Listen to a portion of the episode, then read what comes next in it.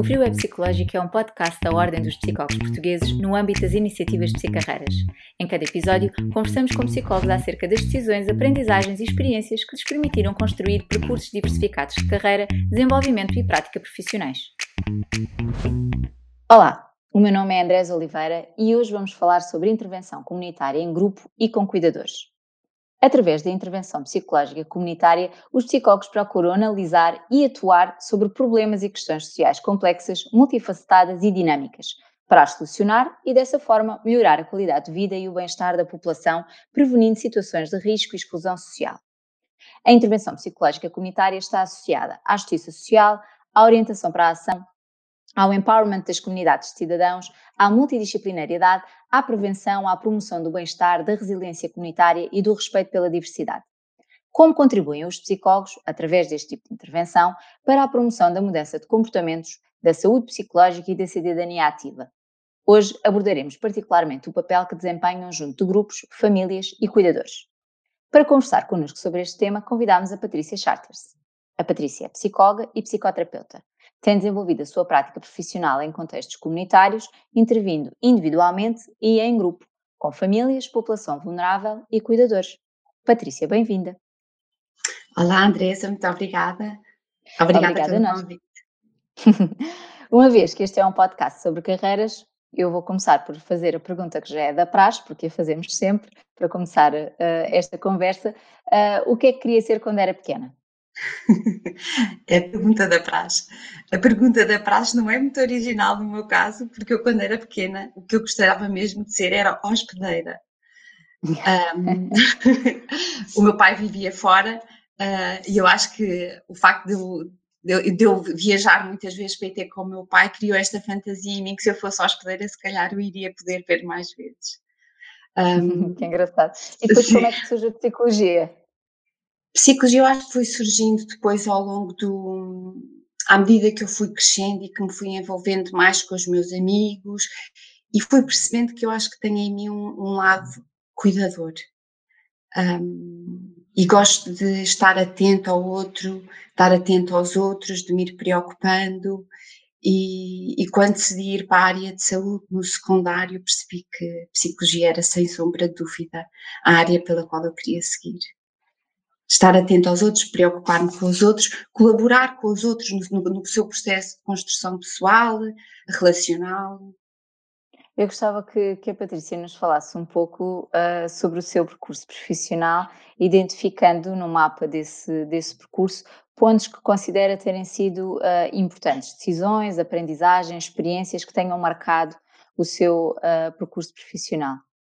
Hum. Nasce esse interesse pela psicologia, calculo que a Patrícia tenha entrado num, numa licenciatura em, em, psicologia. Não sei se, se, se considera que o seu percurso profissional começa antes, começa depois. Fala-nos um pouco sobre a sua história de carreira. Sim, de carreira.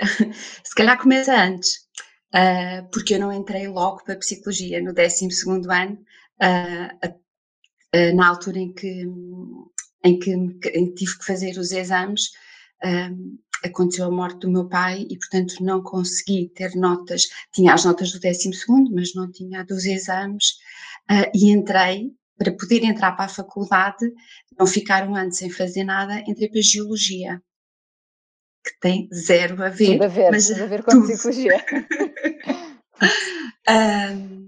mas no fundo era, foi a ideia que, que encontramos na altura e que eu encontrei na altura para pelo menos já estar dentro da faculdade. A geologia e tinha o contacto com a natureza, que era uma coisa que eu gostava, portanto acho que me fui entretendo ali durante algum período da minha vida que ainda foi longo, ainda tive dois anos, aliás, três anos em geologia, mas depois ao longo do terceiro ano percebi que não, não era mesmo aquilo que eu queria, por mais que eu gostasse de, dos meus colegas, que eu gostasse de algumas matérias, que eu amasse o contacto com a natureza e percebi que o que eu queria mesmo, mesmo era psicologia e que não fazia sentido estar ali. Um, tinha duas opções, tinha a opção de ou um, pedir transferência de curso ou voltar a candidatar-me à faculdade. Uhum. Uh, e fiz as duas coisas. Apesar de já estar no terceiro ano de Geologia, uh, voltei às aulas, fui falar com a minha professora de Biologia do 12 ano um, para poder ir assistir às aulas, então ia assistir às aulas de Biologia, Matemática fui estudando em casa porque já tinha tido ótimas notas, e hum, fui estudando em casa Biologia, fui estudando, em, fui estudando nas aulas de Biologia, estudando em casa Matemática, e quando chegou a altura candidatei-me. Candidatei-me ao ISPA e candidatei-me à Faculdade de Psicologia da Universidade de Lisboa o meu grande desejo era entrar no ISPA, porque a minha orientação era dinâmica. Na altura eu já percebia que, que eu gostava mesmo era da área dinâmica e que sabia que se fosse para o ISPA que poderia uh, seguir isso. Não entrei no ISPA, deve ter sido das poucas pessoas que não entrou no ISPA, mas as notas fizeram com que eu conseguisse entrar na Faculdade de Psicologia e, e assim fui fazendo o meu curso. Devo dizer que não foi fácil fazer o curso, acima de tudo porque eu já, eu já, levava alguns anos de faculdade, não é? E eu tinha muito desejo da área de clínica, eu já sabia que o que eu queria mesmo era ir para a psicologia clínica, queria mesmo era ser psicoterapeuta. E os primeiros três anos da faculdade foram muito difíceis, porque o que eu tinha era cadeiras de investigação, matemáticas, estatísticas, por muito que eu gostasse destas disciplinas, não era para isso que eu ali estava. Um, os dois últimos anos, aí sim, aí sim já já me senti bastante realizada, já, já fez todo o sentido, todo o sentido. E o estágio, o estágio curricular para mim foi, sem sombra de dúvida, o, o que, que mais prazer me deu. Na altura uh, estava muito inclinada para a área das toxicodependências, era uma área onde eu me sentia muito feliz uh, e fui para estagiar para o Cato do Restelo, tive uma orientadora de estágio extraordinária e foi também aí, no Cato do Restelo, onde eu tive o primeiro contacto com a terapia familiar onde me foi possível assistir a sessões de terapia familiar, com a enorme sorte de ter a Ana Gomes como terapeuta. Um, e aí, em 1998, decidi eu irei ser terapeuta familiar, sem sombra de dúvida. Um, mas não fui logo, não fui logo. Uh, Estava-me a perguntar pelo meu percurso profissional. Um, nessa altura, em 98, eu casei e fui viver para a Serpa, pelo, por, este meu grande desejo de, de contacto com a natureza sem, tinha o curso, já tinha terminado o curso, tinha a minha licenciatura, sabia que queria trabalhar na área da toxicodependência, um, mas não sabia muito bem como. Surgiu uma oportunidade, estavam à procura de psicólogos em Mértola, numa associação que é a Associação uh, Defesa do Património de Mértola, e eu candidatei-me, não conhecia ninguém, candidatei-me, não sabia muito bem ao que ia, entrei. E assim fui trabalhar para Mértola. E aí foi a minha primeira experiência, o meu primeiro contacto com, com o que a Andresa dizia no início de, da psicologia comunitária. Eu, de repente, tinha, tinha a formação que era necessária para fazer determinado trabalho que eu desconhecia. Ao longo dos cinco anos da minha formação, eu nunca tinha ouvido falar em exclusão social eu nunca tinha faz... ouvido falar em que, em que era fazer uma candidatura a um projeto comunitário. E de repente eu tinha uma série de projetos que tinha que fazer as candidaturas, até para poder garantir o meu próprio financiamento, porque eu estava a recibos verdes, e só se, eu, se as candidaturas que eu fizesse fossem aprovadas é que eu poderia ter um, o meu ordenado no fim do mês, continuar a trabalhar, uh, com uma população que eu desconhecia por completo. E por completo, não fazia ideia o que, é que era para fazer. Tive ótimos orientadores, sem dúvida. Um, na que altura... trabalho é que, é que a Patrícia desenvolvia nessa, nessa instituição? Uhum.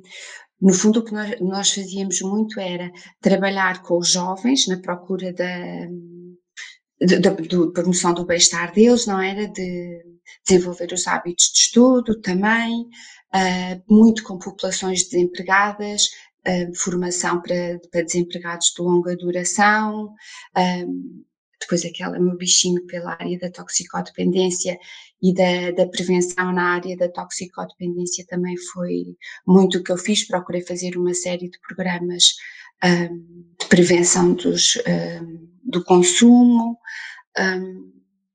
foram sobretudo estas coisas assim que me estou e a lembrar. E quando é que voltam a surgir as famílias? Nasceu o bichinho das famílias e depois... Nasceu, ah, ah, esse bichinho das famílias foi muito mais tarde. Ah, okay. entretanto, não, não, não, havia oportunidade, não é? Eu, entretanto, uh, apaixonei aí sim, apaixonei muito pelo trabalho, apaixonei-me imenso pelo Alentejo, pelos alentejanos e por tudo aquilo que ia conseguindo perceber da sensibilidade deles e de ir um, uh, trabalhando com esta população que precisava mesmo da nossa intervenção. Um, e quando sai dessa, dessa instituição, vai fazer o quê, Patrícia? Fui saindo gradualmente desta instituição, porque entretanto uh, percebi que havia também a uh, possibilidade de ir trabalhar como psicóloga numa comunidade terapêutica da Caritas de Beja, que é a comunidade terapêutica Horta Nova, e era para onde eu sempre desejei ir. Candidatei-me ao lugar e consegui conseguir trabalhar para a Horta Nova como, como psicóloga, como terapeuta responsável pela primeira fase e, e então aí houve uma altura em que eu trabalhava em três sítios diferentes. Eu vivia em Serpa, trabalhava em Mértola na Associação de Defesa do Património de Mértola, trabalhava a dar aulas na Escola Bentes dos Caraça, que era uma escola profissional, uh, e ainda ia fazer noites e fins de semana à comunidade terapêutica da Horta Nova. E foi aí Andresa, que eu descobri a minha paixão por trabalhar com grupos. Também na faculdade eu nunca tinha ouvido falar em trabalhar com grupos, era a terapia individual, psicologia clínica, cliente e um, terapeuta, eventualmente a família, não é? Porque também tive algumas cadeiras de terapia sistémica, mas trabalho em grupo nunca tinha ouvido falar. Mas eu lembro-me que na uhum. entrevista eu pensei, meu Deus, e agora como é que eu vou enfrentar um grupo? Estou tão habituada, só está com, com uma pessoa, de repente. E foi extraordinário. O potencial do trabalho em grupo é extraordinário. Nós somos apenas, eu nem sei muito bem, é, é só mesmo dar-nos ali uns pontinhos, porque no fundo o grupo é que se ajuda entre si. Um, como, é então, que, como é que a Patrícia acha que a intervenção uh, psicológica comunitária em grupo pode uh, contribuir para nós uh, empoderarmos as pessoas e desenvolvermos o capital humano e social? Uhum. Porque na realidade nós identificamos-nos com o outro e, te, e tendo várias pessoas em presença no grupo e não apenas o cliente, há esta possibilidade de nos identificarmos com vários e de percebermos como é que podemos crescer e como é que podemos modificar. Há também um, a identificação em algumas situações e percebemos não estamos sozinhos nesta situação, existem outras pessoas que estão a passar exatamente pelo mesmo, usaram esta estratégia, vou também eu experimentar usar esta estratégia. E depois há também aquela riqueza de, no fundo, é como se estivéssemos a viver numa mini sociedade e há uma série de hum, sentimentos e de comportamentos que se vão gerando no grupo e de relações que se vão gerando no grupo, que se forem bem trabalhadas em grupo, podem potenciar depois as nossas relações fora do grupo, em grupo grande, não é? Porque já as identificamos, já nos conhecemos dentro de um mini grupo. Esta não foi a única experiência que, que a Patrícia teve de trabalho em grupo. Que outras experiências é que seguiram a esta? Hum. Um, depois, mais tarde, quando, quando estive a trabalhar na área do rendimento social de inserção aqui em Cascais e no Estoril, um, acompanhava muitas pessoas bastante deprimidas, atendendo ao, ao que viviam, não é, do, do, do, desemprego e não só, às situações que as tinham levado um, ao rendimento social de inserção e pensei que se calhar o melhor que eu poderia fazer, dentro daquilo que me dava prazer a mim, que eu sentia que poderia ajudar os outros, era criar um, um grupo para pessoas com sintomatologia depressiva. Uhum. E assim foi. Um, criei, na, na, criei, na, realidade, acabei por criar dois grupos. Grupos de apoio. Aqui grupos de apoio. De grupos de apoio. Sim. Aqui já não, é, não eram grupos terapêuticos, não, é? não, não, uhum. não era esse o objetivo, até porque eu não podia, atendendo às contingências do, do meu próprio trabalho, um, mas, mas percebi a importância da, e da forma como as pessoas em grupo conseguiram perceber exatamente isto, que não estamos sozinhos. E, de, e na realidade acabaram por trazer muitos assuntos que de alguma forma fomos procurando trabalhar dentro dos limites possíveis as questões mais terapêuticas. Um, Lembro-me que depois no segundo grupo até coincidiu com uma campanha da, da Organização Mundial de Saúde, que era o Depression Let's Talk. Um, e, e, aí foi muito engraçado, porque depois também pusemos as pessoas, uh, o próprio grupo se dinamizou para criarmos um vídeo para combater o estigma em relação à depressão, porque ainda há muito estigma e há muita dificuldade em procurar ajuda uh, para a depressão. E, e, foi bom, foi bom ver o grupo motivado na elaboração deste vídeo e na, mesmo neste combate ao estigma e de se envolver mesmo nesta campanha. Uh, e quando, é quando é que surge então, finalmente, o trabalho com os grupos mais pequenos, com a família? ah, mas deixa-me só dizer uma coisa, posso, antes claro. de chegar às famílias, pode ser, claro porque ainda há mais trabalho com grupos, não, não, o grupo não acabou ainda não por terminou, aqui. Então ainda não acabou por aqui. Um, e Uh, foi então mais tarde que se foi desenvolvendo a minha paixão pela, pelos cuidadores muito motivada pela, pela minha avó. A minha avó tinha uma demência, tinha uma demência vascular um, e era uma pessoa, é uma pessoa muito, muito importante para mim e eu percebi que era, era importante eu perceber mais sobre as demências. Até à altura eu, eu ainda não tinha lidado com muitas pessoas com demência. Comecei a investigar, uh, comecei também a fazer voluntariado no âmbito do Café Memória uh, da Alzheimer Portugal. Fiz voluntariado também na Casa do Alecrim, porque sinto que fazermos voluntariado é muito importante mesmo para o nosso crescimento pessoal, não só por tudo aquilo que damos, mas também por nós próprios.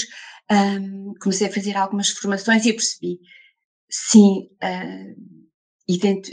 estou uh, muito próxima das pessoas com demência, mas eu acho que eu tenho muito mais para dar aos cuidadores, até por este uhum. meu lado mais cuidador.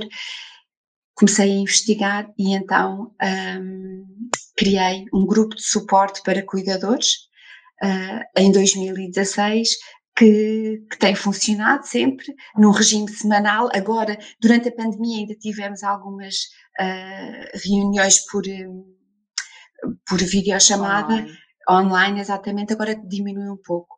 Um, a Patrícia é, é facilitadora desses grupos de, de, apoio a cuidadores, é isso? Exatamente, exatamente, sim, sim, deste grupo que, específico. Que importância é que, é que a Patrícia atribui uh, à intervenção psicológica junto de quem cuida? Tenho a sensação que agora cada vez mais chamamos a atenção para esta temática e para este grupo de pessoas uhum. que são os cuidadores, mas são muitas vezes esquecidos uh, e são pessoas que, pronto, que entregam muitas vezes a sua vida inteira a cuidar de alguém. Como é que a Patrícia vê a intervenção psicológica junto destas pessoas? Fundamental, fundamental. Ainda ontem uma cuidadora me dizia em apoio psicológico individual que eu tenho exatamente isso. A importância que tem o poderem se sentir um, apoiados, o poderem ter alguém que os compreende, que os escuta, um, escuta e sem julgamento, e ao mesmo tempo que lhes vai também dando algumas informações sobre, sobre a doença, porque na realidade também, para quem faz apoio psicológico ao cuidador, e, e essa cuidadora ontem fez-me mesmo pensar sobre isso, é muito, muito importante nós também termos bastante informação acerca, sobre, acerca da demência e dos comportamentos de uma pessoa com demência. Um, agora, o apoio psicológico individual, como estava a perguntar, é fundamental, sem sombra de dúvida. Individual uh, ou em grupo? Sim, porque eu agora ia acrescentar, porque ontem estava a falar desta uhum. cuidadora, mas ontem também tive uma. uma ou estou-lhe a trocar as voltas todas, Andresa, porque agora estava a pensar, não, não. em grupo é fundamental. Não temos nenhum percurso pré-definido, nós vamos, já vamos falar sobre as suas caminhadas, Patrícia, mas estamos a caminhar livremente. que bom, que bom, que bom. Um, porque estava a pensar, eh, individualmente é fundamental, mas é engraçado porque ontem eu tive uma família que, que se debate com, com a demência de uma avó e neste momento com a doença de Alzheimer do pai, um, e eu tive com os três filhos e, e, foi mesmo bonita esta sessão familiar, porque os próprios diziam a importância que é eles aprenderem um, a aceitar, aprenderem não, aceitarem conviver com a demência do pai, é uma demência precoce, este senhor vai fazer 61 anos agora, um, e portanto há este trabalho individual que é necessário ser feito, uhum. esta interiorização, esta aceitação da demência, um, porém também perceberam que não é suficiente, que é importante estes três, neste caso desta família, não é? Que é importante estes três irmãos estarem coordenados entre si para darem a melhor qualidade de vida possível, o maior bem-estar ao pai. E não é sequer também as dificuldades emocionais que esse processo de certeza que traz, não é? Exatamente, exatamente, exatamente, exatamente. Cuidar dos ah, cuidadores também, também uh, nos faz cuidar melhor de quem realmente precisa de ser cuidado. É traz benefícios para os cuidadores, mas também traz benefícios para quem, para quem precisa é de cuidados. É mesmo isso, mesmo isso, mesmo isso. Um, é fundamental, é fundamental cuidar dos cuidadores e por, por isso mesmo, porque no fundo nós ao estarmos a cuidar dos cuidadores estamos também a cuidar da pessoa com demência. E quem diz cuidar dos cuidadores diz também cuidar dos cuidadores formais porque esses também precisam, não é? E também de tornarmos uma sociedade cada vez mais responsável em relação à demência. Não só em relação ao estigma, mas também ao, ao respeito pela pessoa com demência.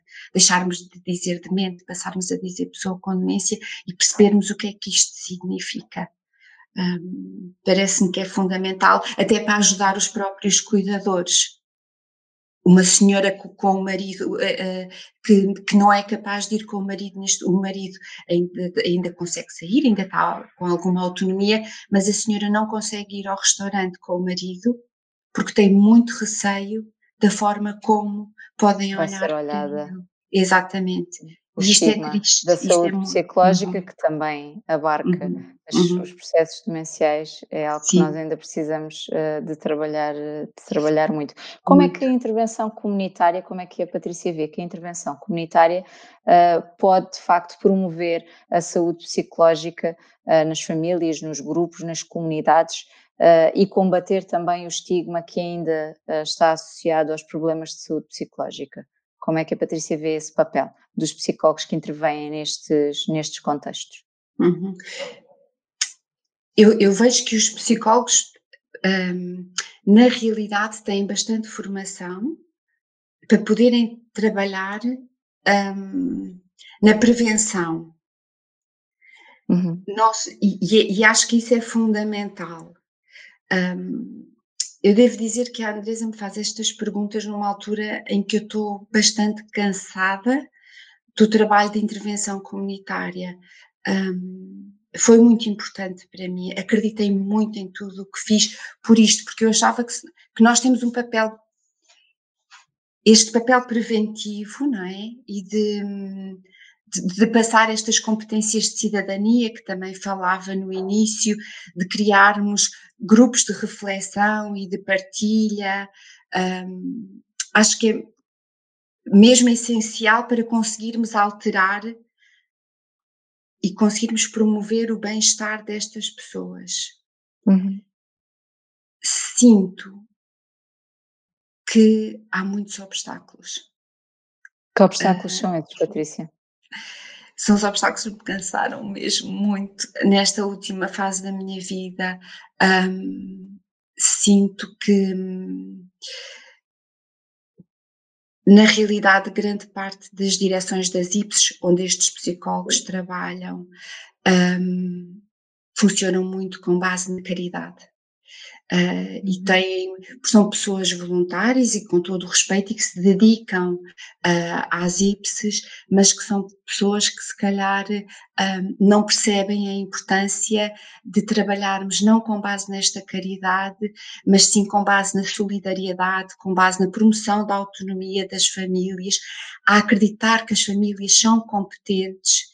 E, se não temos esta filosofia de base, depois uhum. é difícil uh, para quem está nas IPSs promover um, projetos e levá-los adiante sem ser apenas com base na caridade, que é, que é algo que me assusta.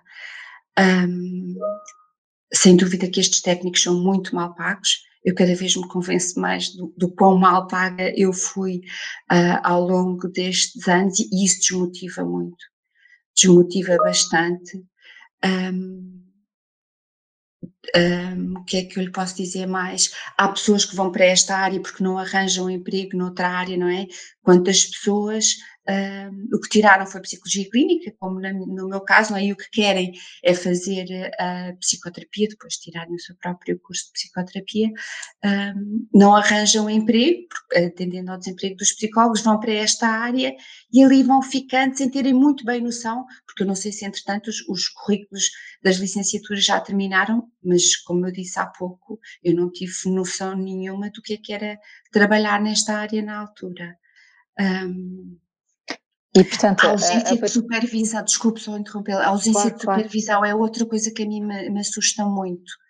Uhum. Um, nós próprios, técnicos, psicólogos que trabalham nas IPS, eh, portanto, que fazem este trabalho de intervenção comunitária, assistentes sociais que vamos trabalhando, não temos supervisão, nem sequer intervisão. Portanto, vamos fazendo, vamos fazendo à medida que vai acontecendo há... Socorrem-se desse, desse trabalho multidisciplinar para se apoiarem uns aos outros? Como é que funciona o trabalho uh, multidisciplinar e interdisciplinar uh, neste tipo de intervenção? Uhum. Uh, estou a pensar agora que estou a dar uma visão muito triste da situação, porque na realidade há projetos que funcionam lindamente, há situações que funcionam lindamente. Estou-me a lembrar agora da, da TES, uma instituição aqui assim de Cascais, que tem projetos um, bastante meritórios e que, que fazem um, um, real trabalho multidisciplinar e onde todos uhum. vestem verdadeiramente a camisola e contribuem para. Um, porque acreditam nas famílias, acreditam que é possível o potencial desenvolvimento destas famílias e aí sim trabalham todos em parceria. Um, sim, nem tudo é um mar de rosas, não é? Também é nem tudo é um mar de rosas. termos a percepção que nem sempre as coisas correm bem, até porque só essa percepção é que nos permite fazer com que as coisas corram melhor. Exato. Pode haver aí psicólogos muito motivados e cheios de vontade de transformar yeah. essa realidade. Já, já, já, já, já, bastantes psicólogos, sim, sim, sim, dessa forma. A Patrícia estava a falar eh, um pouco, ou iria falar um pouco sobre esta abordagem eh, multissectorial, mais global, mais holística, de parcerias, de interdisciplinaridade, multidisciplinaridade, que a intervenção psicológica, pelo menos no seu princípio, nos seus princípios, nos seus valores base, tem. Como é que depois os psicólogos vivem ou não isto na prática, nestes contextos? Não sei se percebi muito bem a sua pergunta. Andresa. Um, um, dos princípios base da intervenção uh, comunitária uhum. está muito relacionado com, com a abordagem multi, multissectorial, com a multidisciplinaridade, com o estabelecimento de parcerias, uhum. uh, pelo menos uh, ideologicamente é assim. Como é que depois os psicólogos vivem isto na prática? Acontece, não acontece? Como é que isto se traduz ou não na realidade? Uhum. Pois, é por isso é que acho que não tinha percebido. O ou se calhar há pouco eu não me expliquei. Eu, na real, eu acho que depende, não consigo generalizar. Uhum. Acho que depende muito do próprio psicólogo e dos locais, não é? Ou seja, se eu me, e também da fase em que nós estamos, porque eu também acho que há, uma, há um, como eu costumo dizer, eu acho que há um prazo de validade para nós trabalharmos nesta área, porque esta é uma área da psicologia comunitária, é uma área que nos desgasta muito.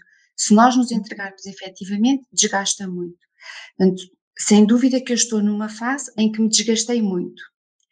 Mas para além disso, e, e até procurando responder à sua pergunta e não generalizando, eu posso dizer que, enquanto psicóloga, enquanto trabalhei em Mértola, fui felicíssima. Porque havia esse trabalho todo que a Andresa diz. Aí enquanto psicóloga, eu tinha todo esse trabalho interdisciplinar com todos os outros profissionais que trabalhavam um, naquela região e havia uma intervenção efetiva com todas as famílias. E aí sim nós conseguíamos evoluir. Aí sim, por exemplo, eu, eu sentia que nós conseguíamos estabelecer aquele, o modelo de gestão de caso. Conseguimos todos pensar naquela família, havia o gestor de caso e todos trabalhávamos com base uh, nesse gestor de caso e nessa perspectiva e também uhum. nunca esquecendo a comunidade envolvente. Isto era importante. Um, talvez por ser um meio mais pequeno, talvez porque eu própria também estava mais motivada, não faço ideia. Aí sei que correu muito bem, ou porque os próprios técnicos também aí se envolviam mais Uh... E agora que, uh, pegando, voltando a pegar novamente no, no, no percurso da, da, Patrícia, a Patrícia faz um percurso muito ligado à intervenção comunitária, com grupos, com famílias, em vários sítios, e agora diz que nesta fase da sua vida está desgastada, está mais cansada uh, e dedica-se ou dedicou-se mais ao quê? um, Entretanto, os meus filhos cresceram, começaram a ter um pouco mais de autonomia e eu percebi, Patrícia, chegou a hora, é agora que tu vais tirar a terapia familiar. Uhum. Uh, e, e, foi assim, comecei, comecei a minha formação em, em, em terapia familiar. Um, fico contente mesmo assim por ter sido mais tarde, Acho que o próprio facto de todo o trabalho que eu já tinha tido de intervenção com as famílias, a própria maternidade, uh, me ajudou a fazer a formação de uma outra forma. Um, fui tirando o meu curso de terapia familiar, até porque eu já, já estava a sentir este desgaste de trabalho na, e queria mesmo era fazer, uh, ser psicoterapeuta, essa era a minha, aliás, como eu digo, não é? Desde 1990 que o meu sonho era ser psicoterapeuta, portanto fui, fui fazendo um, um percurso, é? com, com outras coisas que também me foram construindo e me foram um, dando bastantes aprendizagens e à medida que fui tirando o curso e que, entretanto, pude começar a intervir, com, a, a fazer terapia familiar, percebi, sim, o que eu quero mesmo é ter a minha clínica privada, é ser psicoterapeuta, deixar a psicologia comunitária. Mas como fazer isto? Não é? Eu sou uma entre tantas. Sou uma entre tantas, como é que eu vou uh, vingar nesta área? E foi aí que que eu percebi que havia o curso da, da Ordem dos Psicólogos do Desenvolvimento Pessoal e Profissional, acho que é assim que se chama. É um projeto, sim, um espaço de desenvolvimento sim. pessoal e profissional. Sim. É, e então fui fazer essas formações, essas sessões. Um, em simultâneo, a Câmara Municipal de Cascais também tem projetos interessantíssimos e tem umas, uns workshops bastante interessantes. Fui também fazer um, porque eu, eu não percebia nada de redes sociais, um, fui fazer um de marketing digital e procura ativa de emprego. E enquanto estou a fazer isto tudo, não é? Formação, estes cursos, a pensar como é que eu vou. Uh, eu que achava que não era uma pessoa criativa, de repente há um dia que eu digo assim: Patrícia, tu adoras a natureza. Tu adoras fazer caminhadas, toda a vida fizeste caminhadas. Inclusivamente já em Mértola, quando eu trabalhava, tantas caminhadas que eu fazia com as famílias, com as famílias não, com as pessoas que eu acompanhava. Comecei a pensar numa senhora que eu tinha aqui do rendimento social de inserção e que eu fazia visitas a casa porque esta senhora não estava a sair de casa, estava mesmo muito deprimida. E que eu comecei, a pouco e pouco eu comecei a pegar nesta senhora, com ela, a pegar, não é? Não é? E comecei a desafiá-la para irmos caminhar para o perdão aqui do Estoril. E percebi as vantagens que tinha destas caminhadas que eu ia fazendo com ela no Estoril. O meu filho também, o meu, também aconteceu, foi uma fase em que o meu filho estava a entrar no início da obesidade e eu própria comecei a fazer caminhadas com ele e percebi a diferença que era o início da caminhada para o fim da caminhada. Eu não gosto também, eu não quero ir caminhar, eu não quero ir, eu não quero ir. E no fim da caminhada, as conversas que nós tínhamos, a forma como a relação se foi construindo e o quanto ele foi emagrecendo, tudo isto em conjunto, eu pensei, Patrícia, tu tens aqui a solução. Tu vais fazer psicoterapia a caminhar. Porquê é que a psicoterapia tem que ser dentro de um gabinete? Porquê é que tem que ser dentro de quatro paredes? Mas depois pensei, tu não deves estar a ser original, Patrícia. Hum, isto não deve ser só teu. Já alguém se lembrar disso. Já alguém teve esta ideia. um, e então foi, nessa altura fui, fui investigar o que, que, o que é que já tinha sido feito e sim, um, já nos anos 80, nos Estados Unidos, havia um, um psiquiatra e psicoterapeuta que tinha uh, pensado nesta ideia. Ele fazia em corrida, era o running therapy. Um, e depois percebi que, entretanto, também, também nos Estados Unidos, em 2004, um outro, um outro psicoterapeuta, o Clay Cockrell, acho que é assim que se diz, também começou a, a fazer psicoterapia. Eles lá têm mais tendência para chamar Walk and Talk Therapy. Uh, Inglaterra também há muito, a Austrália. Portanto, utilizar a caminhada como estratégia terapêutica, como no trabalho terapêutico. Exatamente, exatamente. E então foi aí que pensei um, dar início ao walking. Não gostei muito da ideia do walk and talk, acho que é muito um, estanque. Gosto mais da ideia da walking no sentido de que vamos caminhando, vamos fazendo o percurso, porque na realidade a psicoterapia é mesmo este percurso que nós vamos fazendo ao longo da nossa vida. E, portanto, neste momento é isso que a Patrícia se, se dedica mais. Foi a resposta que encontrou para esta fase em que já estava mais desencorajada do trabalho comunitário. Exatamente, exatamente. Portanto, fui fazendo uh, estas caminhadas, não é? Eh, eh, estas, a terapia através da Walking Therapy, sempre uh, individual, um, ehm, e fui desenvolvendo o meu trabalho com, com a clínica privada, através da terapia de casal, terapia familiar, um, e que mantive sempre, sempre, sempre esta minha ligação aos cuidadores, através do grupo de suporte, através do apoio psicológico que faço aos cuidadores pela Alzheimer Portugal e também um, aos grupos psicoeducativos da Alzheimer Portugal, que agora também estão uh, a ter início. Aliás, já vou no terceiro grupo psicoeducativo para cuidadores de pessoas com demência. Qual é que, qual é que foi o principal desafio da sua carreira até agora, Patrícia? O principal desafio, ai, sem sombra de dúvida, que foi agora uh, o pensar e o aceitar que Patrícia vais iniciar este processo sozinha agora. Vais deixar de trabalhar para outro, não é? Trabalhar para uma entidade e vais ser responsável uh, pelo teu ordenado no final do mês. Isto foi a passagem para o trabalho independente. Foi, isto para mim foi assustador, foi, foi difícil, não é?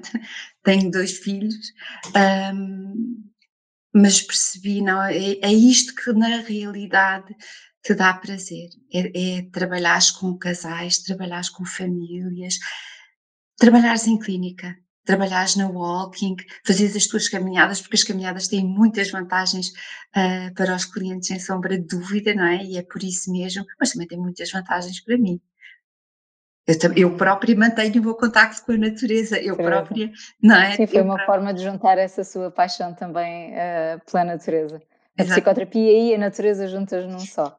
Exatamente. E o meu desafio agora, dentro deste desafio, é uh, dar continuidade ao meu projeto de, de, ir para o Alentejo e de trabalhar, de regressar ao Alentejo, no fundo, e de agora conjugar a clínica que eu tenho aqui em Cascais, não é? Com Évora, e, portanto, conseguir Isto também, também é uma dois. pergunta interessante, porque a Patrícia foi trabalhando em, em, regiões diferentes do país, não é? no Baixo Alentejo, no, na Beira Alta, também passou por lá, teve Esqueci na Guarda. de falar da Guarda. na Grande Lisboa. Como é, que, como é que essas adaptações regionais impactaram na sua carreira? Como é que tem gerido essa sua carreira que implica deslocações geográficas? um, tenho uma coisa muito boa que é, eu, eu gosto de, de, conduzir, se calhar isso, portanto isso também me facilita, até porque me permite pensar e permite-me reen, reencontrar-me. Tem sido bom perceber como as pessoas também são diferentes nas várias regiões e do quanto eu posso ir aprendendo com, com características de cada. Porque os alentejanos não têm nada a ver com os beirões. Um, foram desafios completamente diferentes que eu tive um, e isso eu acho que tem sido muito bom e tem-me trazido muito, muito para poder ainda dar mais aos outros, não é? Todas estas aprendizagens, todos estes crescimentos que eu tenho feito com, com estas, mas tem sido fácil, isso tem sido fácil.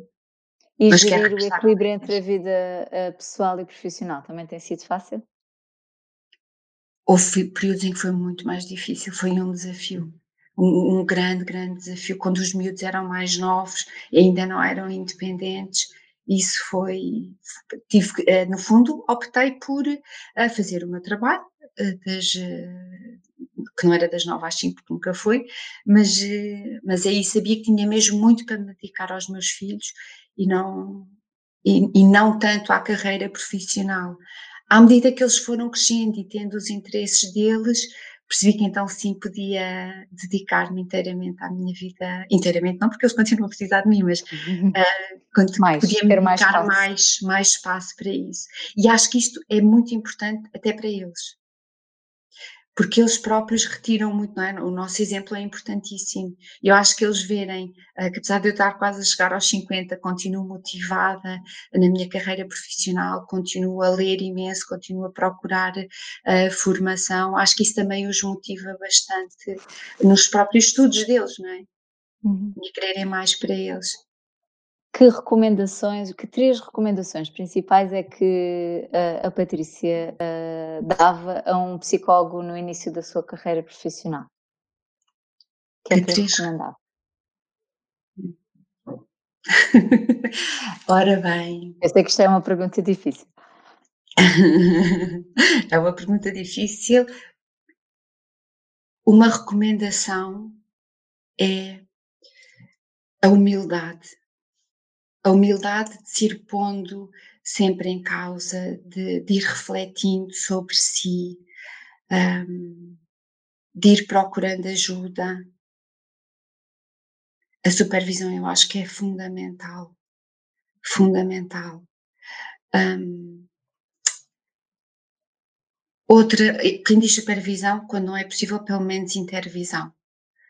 Uh, outra recomendação que eu diria era não desmotivar.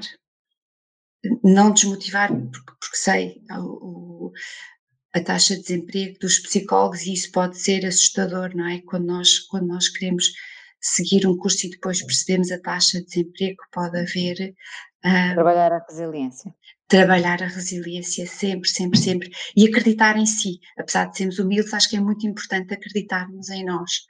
Um, eu, eu que achava que não era criativa, de repente a ideia da walking therapy, uh, portanto, acho que, acho que temos que acreditar em nós e se nós acreditarmos em nós e acreditarmos naquilo que fazemos, sem dúvida que o conseguimos.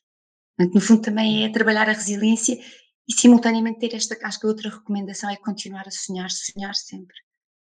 Não deixarmos de sonhar e de lutar pelos nossos sonhos, acho que é o mais importante. Patrícia, antes de pedir algumas sugestões ou recomendações, eu gostava que se posicionasse rapidamente sobre alguns temas que lhe vou dar. Também já é um, um pequeno jogo, entre aspas, da praxe, que é o quente e frio. Uh, basicamente, eu dou-lhe uh, duas ou três afirmações e a Patrícia responde-me apenas quente ou frio. Quente, se tendencialmente concordar, e frio, uh, se, não, se não estiver de acordo. Pode ser? Uhum. Pode ser, senhora. Então, Atualmente, a intervenção em grupo traz mais benefícios do que a intervenção individual. Quente. A intervenção comunitária com famílias devia abranger todas as famílias. Quente também. Em Portugal, não se cuida dos cuidadores. Ah, essa é super difícil. É só porque eu gostava que se cuidasse muito mais dos cuidadores. Não se cuida o suficiente, então. Não se cuida o suficiente, não há tanto, ainda tanto para fazer, tanto, tanto, tanto. Ok. Então, antes de terminarmos, Patrícia, eu gostava que nos pudesse deixar uma sugestão de livros, de filmes, de artigos, de eventos que porventura recomenda quem nos esteja a ouvir. Uhum. Filmes. Um, filmes eu gostava de recomendar dois. Filmes eu gostava de recomendar Uh, por acaso os dois estão na Netflix, mas acho que também podemos conseguir, às vezes, sem ser na Netflix. Um é o Viver Duas Vezes, é a história de um senhor uh, a quem é diagnosticado doença de Alzheimer e a forma como, como nos podemos colocar na pessoa a quem é diagnosticada a doença de Alzheimer, a forma como podemos observar as interações familiares que acontecem, as dinâmicas familiares que vão acontecendo ao longo do diagnóstico e o difícil que é uh, lidar com o diagnóstico em simultâneo com outras dinâmicas familiares. Um, a forma como a neta é envolvida também, a importância de envolvermos também os netos. Um, portanto, acho que, acho que este filme é muito, muito bom para, para percebermos um pouco do que é o diagnóstico de uma demência e a vivência desse mesmo diagnóstico pelo próprio e pela família. Um, outro filme que eu também sou super fã é o Tok Tok. Uh, é um filme que nos fala sobre o transtorno obsessivo compulsivo, daí o TOC. Uh, é um, é um filme que ajuda imensíssimo a combater, na minha perspectiva, a combater o estigma em relação à doença mental e valoriza imensíssimo o trabalho em grupo. Nesse filme, tudo aquilo que eu acho que eu não consegui exprimir agora, no quanto eu acredito no trabalho em grupo, acho que nesse filme também se percebe uhum. muitíssimo bem um, o que é o que é o, a importância do trabalho em grupo. Livros, tenho tenho alguns que são bíblias, quase daquelas que eu tenho na, na, na livros essenciais na minha secretária, que são a, a competência das e gostava que os psicólogos todos de alguma forma os pudessem ler, que são a competência das famílias do Guia Oslus, um, que nos transmite exatamente esta crença na competência das famílias. As famílias é que são elas próprias encontrar as suas próprias soluções. Nós só temos que possibilitar isso acreditarmos que estas famílias são competentes.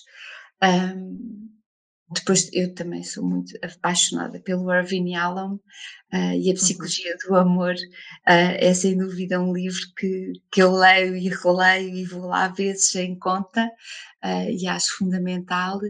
Mais recentemente li A Bailarina de Auschwitz, da Edith Egger, e a forma como ela encara um, a, o trauma, a forma como ela encara as experiências negativas que nós vamos vivendo ao longo da vida e lhes dá outra leitura completamente diferente e esta crença em nós também acho que é fundamental. São três livros que recomendo vivamente. ok, então uma última sugestão. Quem é que a Patrícia gostaria de ouvir neste podcast? Ups, essa pergunta é tão difícil, tão difícil. É, essa pergunta é mesmo, mesmo difícil porque eu tenho tantos colegas que admiro, tantos, tantos, tantos, com quem tenho aprendido tantíssimo. É difícil apenas escolher um. Escolher um. Sim. Um, mas, mas depois de pensando um pouco, se calhar eh, ia sugerir uma, uma colega que foi de faculdade, um, que eu reencontrei agora na, nesta altura da pandemia, uh, que voltámos a entrar em contacto, que é Matilde Saldanha Fernandes. Um, até porque dos podcasts que já ouvi, não há ninguém um, que possa ter assim alguma intervenção como a Matilde. A Matilde é uma pessoa que cria uma empatia imensa uh, com, quem, com quem está. Um, é uma profissional com uma qualidade uh, extraordinária, teve um percurso bastante interessante que evoluiu desde o trabalhar com os um, jovens delinquentes e agora passou para o lado da intervenção com, com a PSP, portanto este percurso também acho bastante interessante um, e talvez porque ela também tem uma área que eu entretanto fui deixando, mas que ainda fico um bocadinho ligada, a uhum. área dinâmica uh, é muito ligada ao Jung, Portanto, sim, Matilde Saldanha Fernandes, sim, recomendo a ela, mas tantos outros, tantos outros, que os outros claro. não fiquem tristes. obrigada, Patrícia, obrigada por, por, ter, por ter conversado connosco, foi um prazer conversar consigo. Obrigada também por nos ouvirem, espero que tenham gostado. Se foi esse o caso, partilhem este episódio com os vossos colegas, amigos ou familiares ou enviem-nos comentários e sugestões para podcast.ordemdospsicólogos.pt. Este podcast é fruto do trabalho da equipa Psicarreiras da Ordem dos Psicólogos Portugueses. Até à próxima!